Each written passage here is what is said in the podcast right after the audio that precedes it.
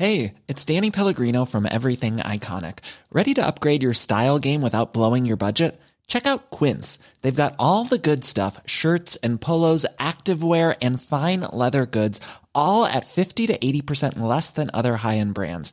And the best part? They're all about safe, ethical, and responsible manufacturing.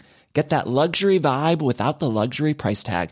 Hit up quince.com slash upgrade for free shipping and 365 day returns on your next order. That's quince.com slash upgrade. Qu'est-ce qu'on en a à foutre On s'appelait dans 50 ans Bah non, fais quelque chose. Bienvenue dans le podcast qui s'intéresse au sens de l'habit. De nos grands-pères à nos futurs enfants, on veut savoir ce que chacun révèle par son style, comment le vêtement change l'histoire, se fait miroir de notre époque, influence nos rapports sociaux. Comment mettre du sens dans nos dressings pour les rendre durables? Peut-on s'offrir le luxe d'être soi dans un monde où l'on possède trop de tout? Je suis Victoire Sato, cofondatrice de The Good Goods, un web magazine dédié au style conscient et à la mode responsable. Vous écoutez le Sapping et aujourd'hui, je reçois Johanna, dite la French Peak. Johanna est une entrepreneuse et une créatrice de mode qui a fondé toute seule sa marque de broderie personnalisée et prête à porter et levé en un an une communauté de près de 50 000 personnes sur Instagram à la seule force de son authenticité. Elle brode des t-shirts en coton bio fabriqués au Portugal dans des conditions de travail justes et customise des pièces de seconde main ou celles que des clients lui apportent pendant des festivals de musique. Johanna est une flèche, elle va vite, fort, loin, elle frappe en plein cœur. Dans cet épisode, on va parler de son hyperactivité qu'elle canalise en brodant, de la façon dont les réseaux sociaux peuvent porter un business, et du luxe d'un achat personnalisé qui vous ravit longtemps et qui ne coûte pas un bras. Cet épisode a été enregistré en présence de Jean, le chien de Johanna bien connu de son réseau, à qui il est arrivé quelquefois de réclamer de l'attention entre deux questions. Bonne écoute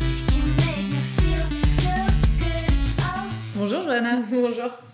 Bon bah écoute, je suis hyper contente de te recevoir euh, sur le podcast. Et alors, euh, je, je viens de te présenter, mais tu m'as appris à l'instant qu'il fallait plus parler de Johanna Pietre. Non, faut plus parler de Johanna Piètre. Là, je suis en train de changer de nom.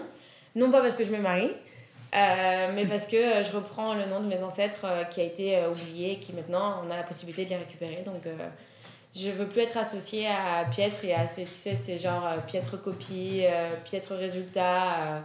Faut pas que ça change la vision qu'on a de, de la French Peak et euh, de, de, ma personne, parce que c'est quand même un nom qui a une, qui a une grosse histoire euh, et en France et à l'international. Le nom de la famille, c'est Hermès, qui est, euh, voilà, tout le monde, tout le monde connaît la famille Hermès et l'histoire de la marque. Et donc là, je suis en train de faire des démarches pour reprendre euh, cette- ce fameux nom euh, qui a appartenu à mes arrière-grands-parents, qui sont les, les fondateurs de la marque. C'est une ironie de, de l'histoire, mais euh, la boucle est un peu bouclée étant donné que toi tu fais de, enfin, un métier d'artisanat d'art et que ça a commencé comme parce ça. que j'étais pas du tout disposée à faire de la mode ou à travailler là-dedans. Et c'est vrai que de, de pouvoir reprendre ce nom, c'est assez. Euh, c'est assez. euh, c'est une petite fierté quand même. euh. et je veux vraiment- pas que ce soit associé à. et qu'on pense qu'on m'a aidé ou que c'est toute la famille m'a aidé, alors que pas du tout. Il y a personne qui m'a aidé, c'est vraiment moi qui ai tout fait euh, de A à Z. Bah, tu vas nous raconter. Euh, Est-ce que tu peux commencer euh, par te présenter avec les termes euh, de, de ton choix? Qu'est-ce qui, te, qu'est-ce qui te définit? Je suis euh, avant-gardiste et euh, pas avant-gardiste dans le sens euh, je me vante de voir les choses au futur, mais, euh, mais euh, j'aime bien avoir un pied d'avance, voir ce qui peut se passer, voir euh, appréhender la mode, appréhender les, euh, les, les, les hommes, les femmes et, et j'aime pas rester en place en fait. L'immobilité me fait peur. Je pense que je suis plus pas visionnaire parce que c'est un mot qui, qui est très valorisant et mais j'aime bien regarder de l'avant. J'aime pas regarder en arrière, pas du tout. Mais est-ce que tu as le temps quand même de te poser sur l'instant? Parce que c'est vrai que, alors, du coup, c'est assez bon signe, les questions ne s'enchaînent pas dans le bon sens, mais peu importe. Euh, moi, ce qui me, ce qui m'étonne dans, dans ton travail et dans ton quotidien et ce qu'on en voit évidemment sur les réseaux, c'est euh, la, la dichotomie entre justement euh, l'hyper-activité digitale, euh, l'hyper-présence et la permanence de ta présence qui, qui exerce un métier de freelance que tu peux exercer un peu partout. Donc, tu n'as jamais vraiment de, de coupure professionnelle. Non. Et d'un autre côté, je me dis, mais si elle brode à la main, c'est forcément qu'elle a besoin d'un temps de concentration et d'être focus à un moment donné et, et, et d'apaiser son esprit et d'aller que dans un sens, sinon évidemment tu fais des, des conneries. C'est ça. Comment Ça arrive, hein, je euh, fais beaucoup de bêtises euh, par la fatigue, par euh, l'oubli, euh, par ouais. Ça, c'est assez dur parce que quand tu fais une broderie énorme et que tu te rends compte qu'en fait, elle n'est pas centrée ou tu as mélangé les couleurs ou quoi, c'est très dur. Après, voilà, je suis humaine, je ne suis pas infaillible. c'est vrai que de devoir couper les temps entre la communication, euh, les, enfin, les événements, la broderie, euh, répondre aux mails et tout, c'est très très dur. Donc autant dire que les semaines, euh, c'est toutes les mêmes et enfin, c'est très compliqué d'avoir du temps à soi. Donc il faut savoir couper et ça c'est ce qu'on apprend avec le temps. Donc est-ce que tu peux me raconter quel genre d'enfant t'étais? Hyper active, tout le temps avec des garçons, tout le temps à faire du foot, tout le temps Ma plus grosse honte, c'est quand je suis jamais prise dans les équipes. Donc, euh, tu vois, c'est resté souvent euh, ici en mode c'est la dernière sur le banc. Parce que tu joues encore au foot là, tu veux non, dire je joue plus au foot. parles au présent, mais. J'aimerais bien, mais genre j'ai des pieds qui partent en vrille donc c'est pas possible. Et surtout, faut pas que je me casse un truc. Donc, euh, faut vraiment que je fasse attention à mes mains. Et, et petit enfant, j'étais insatiable, je pense. Genre à pas tenir en place, jamais contente, à vouloir faire mille trucs, à pas comprendre quand quelqu'un me disait non. c'est comme, comme aujourd'hui en fait. J'ai pas, j'ai pas changé, je crois, là-dessus. Mais euh, donc ton énergie, elle était plutôt dépensée dans les activités sportives et les activités euh, avec euh, des garçons. ton, ton, finalement, ton, ton énergie créative, elle est venue à quel moment dans, ton, dans ta vie d'enfant, d'adolescent, de jeune adulte? Super tard. Ma, ma mère m'a appris à tricoter quand j'avais en 6 ou en 5 avec ma soeur. Donc là, je passais des heures, des heures, des heures, des heures. C'était cool tu voyais l'écharpe avancer comme ça et après tu te pavanais avec en disant c'est moi qui l'ai fait. Et euh, c'est venu très très tard parce que euh, j'avais pris un chemin beaucoup plus euh, dans la publicité et dans, dans le cinéma. J'avais commencé à écrire beaucoup de courts-métrages, des longs-métrages, je m'étais lancée dans un livre. Ouais, donc tu avais quand même une énergie créative qui, était, qui existait et une volonté de transmettre des choses. Et tu vois, c'était pas, tu te dirigeais pas vers un, un travail un peu plus un peu plus de bureau, disons. Non, pas du tout. Tu avais besoin quand même de t'exprimer. Ah ouais je me voyais pas assise dans un bureau, euh, enfin 5 jours sur 7, euh, à faire du euh, métro boulot dodo. Il fallait absolument pas, c'était ma hantise. Et, mais au début, j'étais plus centrée sur moi-même. C'était écrire pour exprimer cette, cette période d'adolescence un peu dure, 18-19 ans, tu sais pas trop où tu vas, tu sais pas trop ce que tu fais, tu as des mauvaises fréquentations, donc tu as envie d'écrire, de, d'écrire, d'écrire, d'écrire. Et je sais pas, du jour au lendemain, je me suis dit, mais c'est pas ça qui, qui me correspond. C'est un truc beaucoup plus qu'on peut toucher, qu'on peut sentir, qu'on peut voir. Et en fait, le contact avec les autres m'a amené à là ce que je fais actuellement. Et, et là, je me sens vraiment bien. Quoi. Alors qu'il y a 5-6 ans, quand j'étais dans la publicité, je me sentais pas bien du tout.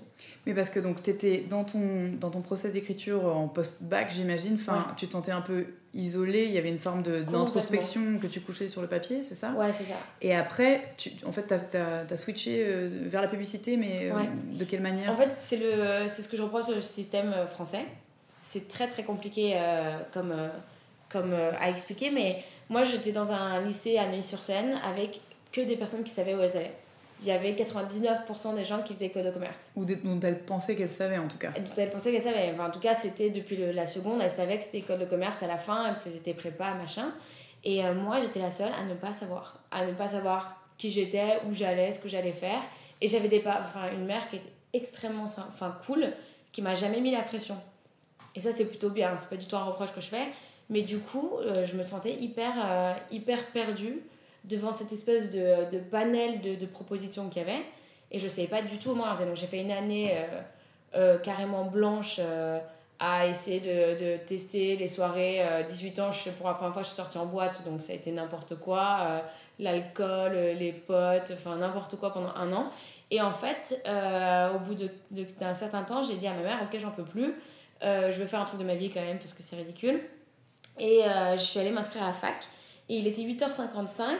Et euh, la dame, la secrétaire m'a dit, donc c'était une fac de, de gestion du, du, territoire. Et elle m'a dit, j'ai 5 minutes encore, vous restez devant la porte. Ça ouvre à 9h. Alors là, ça m'a fait une espèce de douche froide. Je suis sortie de là, je dis, ok, je fais un BTS. Comme ça, c'est. Euh, Mais alors attends, la, la, fac de gestion du territoire, elle sortait d'où euh, ah bah, C'était random. Tu t'es dit, ah, je... faut que je m'inscrive à un truc. Non, euh, parce que j'avais. Au fond moi, j'avais ce truc environnemental où je voulais absolument faire quelque chose pour aider la planète. Bon, c'était un peu illusoire à. Ouais, enfin, t'avais 19 ans. Donc. Ouais, donc je voulais absolument me rendre utile en fait. C'était vraiment ce que je voulais faire. Et donc j'avais fait une gestion du territoire et en fait, c'est de l'urbanisme en fait. Ouais. Et moi, je voulais mettre absolument tout ce qui était plantes, plantations, végétales et les mettre dans, euh, dans le paysage urbain. Et euh, pour ça, il fallait faire trois ans, enfin c'était long et c'était pas pratique. Et quand cette dame m'a dit revenez dans 5 minutes parce que j'ai pas fini mon café. Je me suis dit, mais le système, c'est pas possible. Donc je voulais faire un truc concret et je dis, je vais faire de la pub. Aucun rapport. Aucun rapport. Mais donc, tu t'es inscrite dans une école pour ça? Ouais, j'ai fait un BTS, j'ai fait une alternance. J'étais en société de prod et euh, ça a été trop bien. Pendant un, un an et demi, j'ai fait des tournages, euh, j'ai fait de l'administratif, euh, trop bien quoi. Enfin, la, la, la révélation. Et après, je suis partie en voyage et là, je me suis dit, fais autre chose de ta vie. Et donc, en fait, dans ta tête, au moment où tu as claqué la porte de, de la fac, c'était.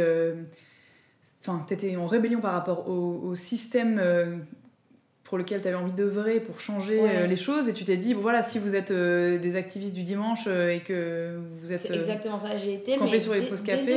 D'accord, tu as été regardé, déçu d'un ouais. coup. J'ai regardé, mais j'ai dit, mais toi là, tu- tu fais rien à part boire ton café, tu peux prendre 5 minutes en plus de ta journée. Hmm, Pour Sachant que j'ai des choses à dire et, et non mais je oui, travailler. c'est- non mais, mais je te dis, quand t'es jeune, tu réfléchis pas du tout. Bah. Maintenant, je me vois ref- refaire cette scène, j'aurais trouvé ça ridicule. J'aurais dit reste dans la salle d'attente et t'attends 3 minutes quoi. Mais euh, là, à l'époque, j'avais envie de tout casser. Donc alors tu pars en BTS publicité, effectivement, euh, enfin, en tout cas à l'époque euh, t'avais moins altruiste et... Enfin t'a- t'avais plus altruiste et écolo, pardon, Ouais. comme, euh, comme type d'étude, mais... euh, C'était, c'est là que j'ai découvert le milieu où tu polluais le plus. Enfin, un truc de fou, quoi. On allait sur des tournages, le catering, tu sais, la table où tu, tu as toute la bouffe à, à longueur de journée. Mais un gâchis, mais ça me faisait mal au cœur. Enfin, les gens, ils achetaient, ils prenaient des bouteilles d'eau, ils les laissaient. Et là, je récupérais les bouteilles d'eau à moitié vides, voire pas du tout vides, qui étaient juste ouvertes. Il y en avait 50 alors qu'on était 10. Et j'ai trouvé ça tellement absurde que j'ai dit, je ne veux, je veux pas continuer dans ce métier. C'est contre tout, tout ce, que, ce que moi j'aime et tout ce que pourquoi je me bats. euh. Donc c'est absurde, donc il faut faire autre chose. Je suis partie, j'ai voyagé. Je suis pas partie longtemps, je suis partie euh, trois mois plusieurs fois. C'est justement sur le chemin du retour où je me dis mais qu'est-ce que ça a changé pour toi ce voyage? En fait c'est cool, t'as rencontré plein de gens et, euh, et c'est, c'est, t'as peut-être pas changé fondamentalement mais au moins tu t'es ouvert l'esprit. Et euh, tu vois qu'il y a des gens qui sont... que tu as énormément de chance en fait. On se rend pas compte mais on a énormément de chance. Nous, petits parisiens, petits français, enfin on vit dans un monde qui est... euh, incroyable par rapport à des gens qui vivent au fin fond du fin fond euh, du Guatemala, du Mexique, euh, qui n'ont rien et qui sont plus heureux que nous. Quoi. Ouais, ça t'a quand même permis de réaliser, la- disons, ce que tu avais entre les mains pour mettre en place des choses qui étaient en accord avec tes valeurs. Ouais.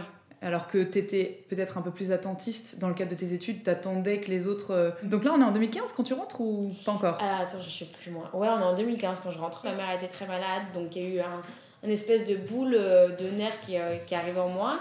Et euh, qu'est-ce que j'ai fait? Et euh, bah, j'ai tricoté euh, avec ma mère quand elle était à côté de moi, donc je tricotais. Quand elle était malade, du Ouais. coup? Et j'ai commencé à découper des t-shirts et en faire des sacs, et ça a bien marché auprès de mes copines. Donc ça, c'était du crochet, c'est ça? Ouais, Donc euh, ta mère t'avait appris... Ta mère euh, fait ma pas mère du a tout appris de... à, à de- tricoter, c'est tout. C'est pas son métier. Ah, pas du tout, du tout. C'est juste euh. un hobby. Ah, c'est juste un hobby. Même elle, elle tricote plus Et depuis euh, 12 Toi, ans. tu jouais au foot et avec des garçons et tu t'es mis à faire du tricot euh, Ouais. dans une chambre d'hôpital. C'est ça. ça. Bon, il y a eu quand même quelques années de, euh, Ouais. de, différence, mais ouais, c'est à peu près ça. Et euh, moi, ça m'a canalisé énormément. Ça m'a ça m'a aidé à ne penser à rien et à me focus sur des trucs qui étaient beaucoup plus importants que mes petits problèmes à moi. Ouais, c'est vrai que ça a été des déclics assez, assez forts. Ok, donc tu t'es mis à faire de la récup de t-shirts parce que. euh, euh, Parce que ouais, j'avais pas c'était- de sous. c'était- Ouais, c'est ça, c'était la matière fait. qui était à dispo. Ouais. Euh, c'était pas du tout une conscience écologique à ce moment-là. Bon, j'avais cette conscience écologique, mais c'était pas du tout. Je me suis pas dit euh, ça va faire de la récup et des deuxièmes mains.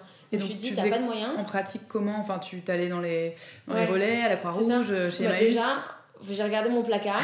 je me suis dit, mais c'est pas Bonne possible d'avoir autant de fringues. Je mets tout le temps la même chose. Petit Enfin, là, message implicite à la Non. communauté. Je sais pas du tout fait exprès, mais tu vois, je regarde mon placard, je dis, mais ça, je l'ai pas mis depuis 6 ans, ça sert à quoi Rien?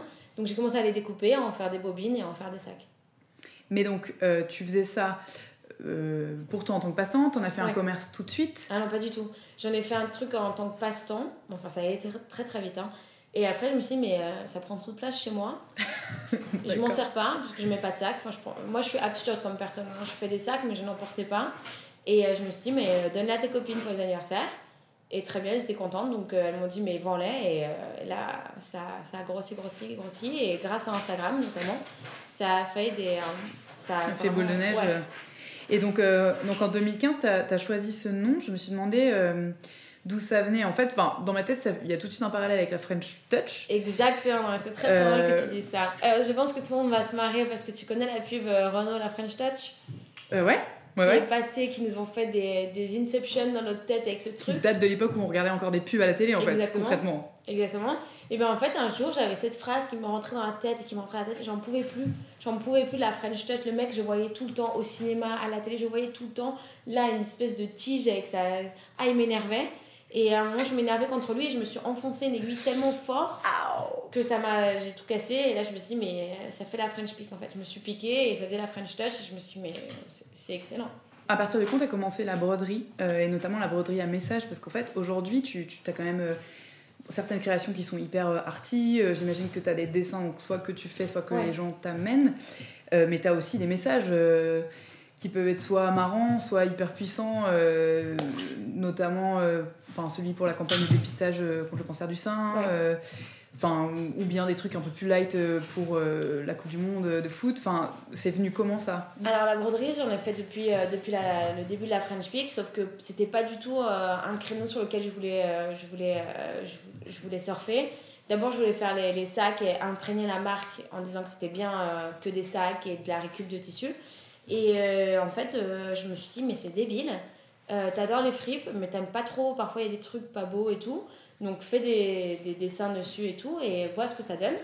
Et, euh, et euh, au fur et à mesure, euh, c'est parti complètement dans la broderie. J'ai eu des énormes demandes et moi, j'étais pas capable tout le temps de répondre à la demande. Donc j'ai fait appel à des artistes de temps en temps et ça a explosé. Et le public que j'ai a vraiment beaucoup aimé toutes les propositions différentes. Après, je peux pas me fier que aux artistes parce que moi, c'est énormément de, de, budget qui est restreint du coup parce que je fais toujours des participations. Ouais. Et euh, donc, euh, pour que je rentre dans mes frais, je peux pas faire tout le temps appel à eux. surtout que moi, j'aime bien dessiner, donc c'est vrai que l'un dans l'autre, euh, ça rentre bien. Mais j'ai fait des collabs hyper sympas et donc. Donc c'est des gens pareil, les artistes que tu as démarchés sur les réseaux Exactement, tout ça c'est Instagram, c'est incroyable. Donc ton mode de production, jusqu'ici, il est encore enfin unitaire à la main, c'est toi qui fais tout ou bien il y a des choses que tu délègues parce que à côté de ça, maintenant tu fais aussi certains. Enfin, tu fais des vêtements, tu fais avec, enfin avec du wax, avec donc euh, ça, c'est, j'ai l'impression que c'est un peu moindre, mais c'est peut-être un effet de. Alors en fait, j'ai pensé euh, les vêtements, j'y ai pensé cet été parce que je me suis dit, euh, moi j'adore porter des jupes. Enfin, on est trop bien en jupe, quoi. Donc fais des jupes. Hey, it's Danny Pellegrino from Everything Iconic. Ready to upgrade your style game without blowing your budget? Check out Quince. They've got all the good stuff: shirts and polos, activewear, and fine leather goods all at 50 to 80% less than other high-end brands. And the best part? They're all about safe, ethical, and responsible manufacturing. Get that luxury vibe without the luxury price tag. Hit up quince.com slash upgrade for free shipping and 365-day returns on your next order. That's quince.com slash upgrade. J'avais des fins de tissu qui me servaient à rien, donc c'est parti vraiment d'un coup et ça a tellement bien marché que j'ai sorti une petite collection. c'est moi qui fais absolument tout de A à Z. Euh, c'est-à-dire, euh, je vais acheter le tissu, je vais faire la jupe, je vais faire les photos de la jupe et je vais euh, envoyer tout à la poste, machin. Donc ça prend énormément de temps. Et le, le credo de la French Fix, c'est faire des trucs abordables. On m'a toujours dit, c'est soit pas assez cher, soit beaucoup trop cher. Donc ça dépend de la, fourchette. Et moi, je veux faire un truc abordable que moi-même, je pourrais m'acheter en tant que, que fille normale qui gagne pas des milliers et des cents. Et, et euh, je, je sais plus où je voulais en venir, je suis partie trop dans mes, euh, dans mes pensées. Non, euh. non, mais c'est pas grave, on parlait de, de, de ton mode de, production, c'était la question à laquelle tu as répondu, mais par rapport justement au développement du, du business, moi j'ai pris le train en marche, je pense que depuis que je te connais, tu as dû doubler tes effectifs, mais c'était déjà conséquent. alors, je, je, pense que c'est vraiment une, une, rencontre aléatoire, enfin, aléatoire selon les algorithmes Instagram, hein, n'est-ce pas? Mais en tout cas, c'est vrai que j'ai l'impression depuis une année particulièrement que euh, la thématique euh, euh, de l'injonction au bonheur, des photos qui font culpabiliser tout le monde, et surtout le trop plein d'images qu'on a tout le temps, ressort vachement. Et pour moi, les comptes, c'est ce qu'on essaie de faire aussi avec les goods, c'est que en fait, les comptes intéressants, c'est ceux dans lesquels tu peux, enfin, tu as, une, as une notion de réel, une notion d'authenticité, et c'est vrai que en fait, ton compte à toi, même si c'est assez euh, léché, euh, que les photos sont, sont belles, bon, il y, a Jean qui est un facteur amélioratif, c'est clair, indéniable. Mais euh, est-ce que tu penses que ça, cette, déjà, est-ce que c'était une volonté chez toi, le fait d'être hyper transparente, ou juste tu n'avais pas le temps et tu as fait des photos de la vraie vie et tu les as postées et ça a marché Est-ce que tu penses que c'est ça t'aide aujourd'hui dans le fait de. dans, dans, dans, la croissance de ta communauté parce qu'on voit qu'en fait, il y, a une, il y a une organicité. Après, j'arrête de parler, hein, mais il y a une organicité, il y a une ouais, il y a un vrai mouvement, les gens te, te, répondent, tu réponds à quasiment tous les commentaires, euh, c'est des petits mots d'amour à chaque fois, c'est pas juste euh, Love what you doing, tu vois, c'est vraiment des trucs qui sont euh, hyper sensés. Je sais pas pourquoi j'ai pris une voix de débile pour faire ça, pour dire ça, mais, mais bref, tu vois, ce genre de message flave inutile de, de, de, gens qui cherchent à, faire du like. Toi, t'as humanisé le digital, quoi. Clairement, la French Peak, elle est juste derrière mon écran à moi quand je regarde son compte. Oui, c'est vrai. Bah, j'ai essayé de. En fait, euh, c'est très drôle que tu dis ça parce que je voulais faire un post tout à l'heure qui demandait à, aux gens qui me suivent combien ils ont de photos sur leur téléphone portable. Je me suis rendu compte que j'avais genre 12 000 photos de mon téléphone, que ça fait pas un an que je l'ai. Je me suis dit, mais c'est de la folie. C'est de la folie. Et est-ce qu'on a besoin tout le temps de poster, poster, poster, poster? Je ne sais pas. Moi, je me suis euh, restreint à une photo par jour. Euh, pas forcément une photo du jour, mais une photo juste qui est, transmet le message que j'ai envie de transmettre. Après, euh, je sais pas si ça fait très naturel ou pas, mais moi j'essaie d'être hyper, hyper random. C'est moi, c'est la French Peak, on est, on est nature. Je, veux que, je veux que ça soit naturel et je vais pas mettre 600 filtres et payer un mec qui me fait Photoshop pour être belle sur les photos. Quoi. Non, et puis je, pense que ça. Il y a d'autant plus de sens puisque tu partages ton histoire et que les gens peuvent palper l'authenticité de ton travail. Quand tu mets tes mains qui brodent, c'est forcément c'est toi dont il s'agit. Mais j'imagine que enfin naturellement tu veux faire grossir euh, ton business et que euh, et qu'il va falloir malgré tout euh, garder ce, ce, rythme, comment tu envisages les choses? Est-ce que tu penses à un moment donné faire grossir la production ou est-ce que tu voudrais garder toujours cette C'est les grosses questions actuelles. Ouais, c'est très difficile parce que je suis à un, un, stade charnière complètement où j'ai pas assez pour employer quelqu'un, je gagne pas assez pour payer quelqu'un comme j'aimerais le payer et euh, j'ai trop de demandes. Pour les honorer. Pour les honorer. Donc c'est très très compliqué comme question. Donc là, je suis en train de me demander si je change de statut, euh, comment ça se passe, si je dois employer, si je dois déléguer. C'est hyper hyper euh, tendu et, c'est vrai que c'est des questions qui me taraudent tous les soirs en me disant comment faire pour, pour faire grossir moi de mon côté ma production tout en n'altérant pas l'image que j'ai de, de la simplicité de la personne qui brode et que ça ne devienne pas un, un espèce de, de business euh, assez anonyme finalement quoi. Ouais. Oui, parce que c'est vrai que alors ça c'est une question beaucoup plus vaste qui est associée à ça, mais euh, je sais pas comment tu vois plus globalement donc ça c'est la question de ton futur, mais le futur de la mode en général, parce que ce dont on n'a pas, on a, enfin, on a très peu parlé, mais c'est de, ta capacité à, personnaliser euh, les vêtements euh, et, à répondre vraiment à des demandes en one-to-one de quelqu'un qui t'envoie un message comme moi. Donc pour la, petite histoire, en fait, j'ai commandé un t-shirt à, Johanna il y a quelques mois, j'ai eu 30 ans. Mhm. et, et, je voulais un dessin particulier que j'avais vu déjà passer sur tes comptes, que j'ai fait un peu adapter, qui est donc un cœur anatomique. avec des fleurs qui poussent à l'intérieur, des couleurs spéciales, et je voulais qu'il y ait une petite griffe avec marqué 30 ans derrière. Et c'est vrai que ben, Joanna m'a envoyé le, le, le, t-shirt. Euh, elle avait omis euh, les 30 ans. Elle est venue avec Jean euh, chez moi pour rajouter cette petite patte.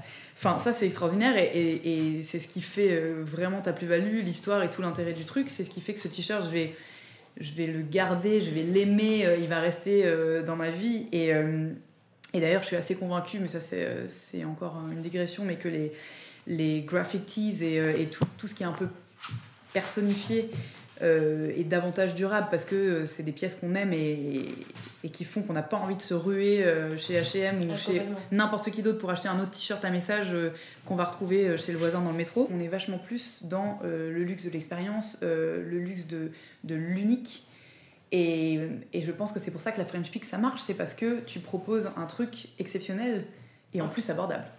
À vrai dire, c'est très beau ce que tu dis. Euh, j'aimerais bien y croire, mais alors j'y crois pas du tout. C'est vrai. Ouais, à force de côtoyer les gens, à force de voir comment ils vivent, à force de d'observer et d'avoir des mails même euh, qui sont euh, complètement hallucinants, je me rends compte. Quel genre par exemple enfin, bah, Par exemple, j'ai des demandes pour faire des espèces de collaborations qui sont pas des collaborations. C'est des nanas qui, par exemple, qui lancent leur, leur label responsable avec des griffes qui sont soi-disant responsables, qui me demandent de faire des bonnets brodés, par exemple, hein, c'est un exemple sans citer de nom, qui me demandent de faire des bonnets brodés en petite série, genre de 10, et que ce soit des bonnets en laine bio, que ce soit un tout équitable, donc fait en France, et qui me demandent pour ça à peu près 20 euros.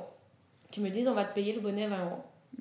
Mais moi, je leur explique que si tu veux un bonnet équitable, bio, éthique, fait en France, c'est minimum 20 euros le bonnet, à pièce unique, plus ma broderie, enfin, qui, moi, c'est pas cher en plus que je te fais, donc euh, au bout d'un moment, et la nana ne m'a jamais répondu. Ouais, en fait, il faut qu'elle juste elle déconstruise euh, la pièce et qu'elle comprenne que l'éthique se paye à chacune des étapes de la chaîne. Le, le, le, débrief en lui expliquant bien et tout, et j'ai jamais eu de réponse, j'ai même pas eu un merci, euh, je prends en compte ce que tu me dis et tout, rien. Donc ces personnes qui se disent extrêmement euh, regarde ce que je fais, sont pas forcément les plus, les plus honnêtes avec elles-mêmes. Et enfin, faut pas se leurrer, hein, HM, Primark, tout ça, ils en ouvrent tous les jours. Hein. Donc, auquel unicité, enfin, faire des choses uniques, le luxe de pouvoir se faire broder un truc, ça concerne qu'une partie de la population qui est minime. C'est 0,01% des gens. Ouais, moi, je suis assez. Euh, ça fait quelques mois que je suis assez défaitiste là-dessus, à vrai dire. J'étais partie avec des belles idées en tête en me disant euh, c'est bon, c'est grandes industries, euh, c'est fini, la mode du pro-mode, camailleux, machin. Mais ça ouvre tous les jours. Tous les jours, il y a des boutiques qui ouvrent. Après, alors, je, suis assez d'accord avec toi et moi, je suis plutôt quelqu'un de, de, résigné, contrairement à ce qu'on pourrait penser. mais ça m'empêche pas quand même de, de, me raccrocher à des valeurs pour avoir une raison de vivre. Hein. mais, mais en tout cas je, pense qu'il faut, il faut de la patience et surtout, le, le, ce qui manque horriblement à mon sens, c'est ce pourquoi on se bat aussi avec le magazine, c'est l'information. Et non seulement c'est la qualité de l'information délivrée, c'est-à-dire des gens qui vont euh, sourcer leurs articles avec euh, des études, des résultats scientifiques et des démonstrations euh, véraces de la toxicité ben, d'un plastique, etc. Hein. Voilà, c'est ça. Sans biais, sans conflit d'intérêt ce qui est hyper compliqué parce que c'est ultra opaque et enfin c'est difficile d'avoir les infos et c'est difficile de les traduire. Et ensuite, il faut que euh, individuellement, les gens prennent le temps de s'intéresser et de chercher l'information au bon endroit. Mais malgré tout, c'est vrai que moi, je, considère que si une fois sur cinq, une meuf euh, qui a lu, euh, même de loin, un truc qu'on écrit ou qui écoute ce genre d'émission, une fois sur cinq chez H&M, elle repose la chemise qu'elle voulait acheter en disant ah, en fait j'en ai déjà trois qui sont pareils et que je mets pas je vais plutôt faire changer les boutons euh, euh, de celles que j'ai déjà. Euh, et je te hein. parle même pas du fait d'apprendre à coudre des boutons, hein. je te parle de faire bosser le couturier de quartier qui est genre à 50 mètres de chez toi parce qu'il y en a, il y en a partout. En fait, quand on ouvre les yeux, il y en a partout. Si cette nana-là fait cet effort une fois, j'ai déjà gagné. Donc c'est vrai que H&M, Primark et autres, ils ouvrent tous les jours. Maintenant, bah, il y a quand même euh, des gros mouvements. Euh, il y a euh, des marques comme Yvan Castrop qui, qui, bon, pour des raisons X, mais notamment parce qu'elles font, et pas forcément pour raisons écologiques, mais c'est aussi parce que les gens se rendent compte que c'est mal taillé, c'est mal coupé, que ça tient pas trois fois après un lavage, que ça bouloche, que c'est dégueulasse, que tu ressembles à rien, et que tu l'as payé 80 dollars, quoi. Et surtout, t'as la meuf d'à côté de chez toi qui habille pareil. Et ça, ça va sans dire, exactement. Donc je pense que le mouvement, il va être l'idée par justement l'esthétique, par l'expérience et par euh, le, le, ouais, le sens qu'on met dans sa garde-robe et, et la conscience écologique, pour moi, elle sera, ce sera un side effect peut-être, et tant mieux. Mais, euh, mais bon, je suis d'accord avec toi que pour l'instant, c'est pas, c'est pas reluisant. Du coup, j'ai une question un peu plus positive à te poser. Non, j'avais une, une, question euh, sourcing, parce que je sais que euh, tu brodes effectivement euh, des pièces de seconde main, mais tu, tu fais aussi des t-shirts en coton bio. Enfin, le mien était neuf. Ouais. Du coup, tu les... comment t'as fait enfin, initialement pour euh, démarcher vu que tu étais toute seule Enfin, tu l'es encore? J'ai un petit problème de. je suis un peu une petite souris, j'aime bien savoir où, où, aller produire mes pièces et tout. Moi, je suis, je suis sur le Portugal en ce moment. J'ai aucune pièce qui vient d'Asie ni rien, donc c'est vraiment Portugal-Portugal. Et c'est quand même plus proche et c'est quand même plus éthique que de faire travailler des gens au Rana Plaza, par exemple, pour ne pas citer. Et euh, donc, je suis allée farfouiller euh, dans, sur Internet, on trouve tout. Hein. Les, euh, les espèces d'usines de, un peu éco-responsables qui emploient des Portugais et pas des, des mecs qui sont sortis des bateaux qui mhm. viennent d'Afrique, machin. Donc j'essaie de au mieux, mais après, moi je ne vais pas aller au Portugal vérifier la production des t-shirts. Certains le font. Hein. Pour le coup, le Portugal travaille très bien et toutes les marques qui sont dans ta problématique, qui sont des jeunes marques et qui ont besoin de faire la balance entre je, je survis et je fais les choses bien, euh, elles emploient des gens là-bas. Et il y a des systèmes maintenant assez ouf. Enfin, on avait travaillé l'année dernière avec une, une, marque qui faisait de l'upcycling, mais qui faisait travailler donc, des, des employés, de, des ouvriers du vêtement au Portugal. Ils avaient des QR codes dans les chaussures et tu pouvais flasher le QR et voir, bah voilà, euh, euh, Marcel, euh, enfin il s'appelait pas Marcel, mais il avait un, un Marcel portugais quoi. Ouais, ce que Qui dire, disait, bah voilà, français, euh, Marcel. Marcel a un, chien, il aime, euh, tel, euh, il aime faire euh, tel type d'activité, euh, le, le trekking, ceci, cela, et il fabrique des chaussures. Et, euh, et tu pouvais tracer, euh, ben, tracer euh, allez, retrouver un genre de blockchain en fait euh, de, la, de la pompe. Donc euh, le Portugal, pour moi, c'est pas du tout un, un veto. hein, Enfin, Ah, ok. Donc euh, non, non, ok, très bien. Merci pour cette réponse. Euh, alors oui, je disais une petite note un peu plus euh, positive, ouais. Euh, c'est quoi ta dernière source de- d'enthousiasme intellectuel? J'aime pas trop le mot hein, inspiration parce que je trouve ça hyper galvaudé, même si, bon, enfin, voilà. Ta dernière source d'inspiration, ce que tu veux. C'est très difficile comme question parce qu'il se passe beaucoup de choses et que les choses vont très vite. Euh, le dernier truc qui m'a marqué, là, je suis allée voir Capharnaüm de Nadine Abaki euh, au ciné. yes. Bah, J'étais au Liban il y a une semaine, donc euh, je me suis dit, il faut vrai. quand même boucler la boucle. Et ça m'a pas remué, pas choqué, rien, parce que je connais. Enfin, moi, je les côtoie, ces gens-là, quand je vais dans ma famille libanaise. Et ça m'a juste permis de me dire, mais profite de ce que tu as, profite de, de, de, de tous les avantages qu'on a, parce qu'on n'a pas tous la même chance. Encore une fois, c'est ce que j'ai dit au début. Il faut qu'on réalise, nous, qu'on a énormément de choses et qu'on peut être des pionniers dans, euh, dans l'avancée et dans tout ça. Enfin, on dit bien que euh, c'est pas parce qu'on est des tout petits petits êtres que le, le moustique il t'emmerde bien quand tu dors l'été, tu vois, il est minuscule et pour autant il fait quelque chose. Donc, ça, c'est ce que je me suis, je me- ça m'a assez ouvert l'esprit euh, et ça m'a révolté en même temps. Et je me suis dit, euh, fais ce que tu peux faire, mais fais les choses bien. Si on te propose un marché qui te plaît pas ou que tu te sens pas bien, Mm. n'y va pas. Tu as le droit de dire non. C'est ce que je me suis dit dans ma tête. Ouais, c'est quand même euh, hyper fort, enfin, et comme euh, prise de conscience et comme message. Ça fait un peu écho, enfin, on a l'impression que c'est une piqûre de rappel par rapport à ton voyage euh, Ouais, d'il y a quelques années. complètement. Bon, cool. Euh, alors, euh, je t'avais demandé de, de m'amener, parce que je suis complètement dingue de ça, une citation euh, que tu aimes bien, si tu Ouais. en as une. Est-ce que tu en as une? Alors j'en ai une, mais c'est un peu. euh, c'est ma mère qui me la répète tout le temps, tout le temps depuis que je suis petite, qui me dit tout le temps aide-toi, il.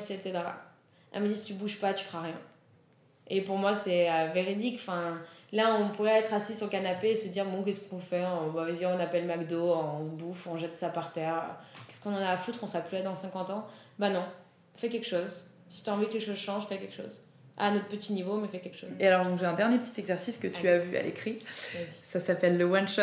Donc, euh, avant d'être taxé de plagiat euh, par rapport à d'autres médias qui font ça sous forme vidéo ou autre, c'est pas tout à fait la même chose. Le one shot, en fait, c'est une, une interview, euh, enfin, c'est des questions binaires. Euh, je te donne deux termes qui sont pas forcément opposés. Il faut que tu répondes, mais t'as pas besoin d'argumenter. Du tac au tac, en fait, tu laisses ton cerveau euh, faire le, le job à ta place. C'est parfaitement dissocié, il n'y a aucun lien en- entre, entre les lignes. T'as le droit de passer si vraiment tu sais pas. Par contre, il n'y a pas de troisième réponse. Ok Ah. T'es prête? Non, je suis pas prête du tout. Bon, On va et ben, c'est parti, Un du coup. exemple. Et Attends, tu me donnes deux, deux choses. hein. Tu choisis Ok. l'un des deux. Est-ce que tu serais plutôt euh, macchiato ou thé matcha? Macchiato. Euh, Tu choisirais le mot ou le dessin? Dessin. Euh, Miro ou Monet? Un monnaie grave. Belzins ou Barbès? Ah, Barbès. Aïe aïe aïe, tu sais où tu veux des parties habitées là Tu vas, tu vas pas te faire des copains Parce qu'elle est partie habiter à Marseille il y a, il y a quelques mois. Ouais, ça va. Ça va bien se passer, ça va Je bien suis se tout le temps ici, ça va. Alors Chopin ou Kavinsky Ah, zut. Kavinsky. Le jersey ou le wax? Wax. Le turquoise ou le bordeaux? Bordeaux. Est-ce que tu es rationnel ou mystique? Mystique. Euh, Optimiste ou plutôt résigné? Optimiste. Ok. Bon, c'est bon, tout. c'est délivré. bon, bah, dernière chose, est-ce que tu peux euh, dire aux, aux gens qui nous écoutent euh, où est-ce qu'on te retrouve, si on veut te suivre, euh, si on veut t'écrire? Alors, euh, ne m'écrivez pas, je suis déjà prise. Mais euh, non, je plaisante. Vous pouvez m'é- m'écrire à la French Peak, euh, Instagram, Facebook euh, et lafrenchpeak.com pour le reste. Cool. Bon, bah, je mettrai tout ça de toute façon dans les, les commentaires du podcast. Merci beaucoup, Johanna. Merci à toi. Merci, Jean, pour ta patience. Il est trop mignon. Il fait au bout de sa vie. Merci d'avoir partagé ce moment avec nous. Les liens vers le compte Instagram de Johanna, l'atelier La French Peak et son site sont dans les commentaires du podcast. Vous y trouverez les liens vers The Good Goods et nos réseaux. Je vous invite évidemment à nous rejoindre sur Instagram, Facebook ou Twitter, vous inscrire à notre newsletter et vous abonner sur l'application d'écoute de votre choix. Enfin, si vous avez aimé le podcast, il serait heureux de recevoir 5 étoiles sur iTunes et de passer de bouche à oreille C'est la meilleure façon de nous porter loin.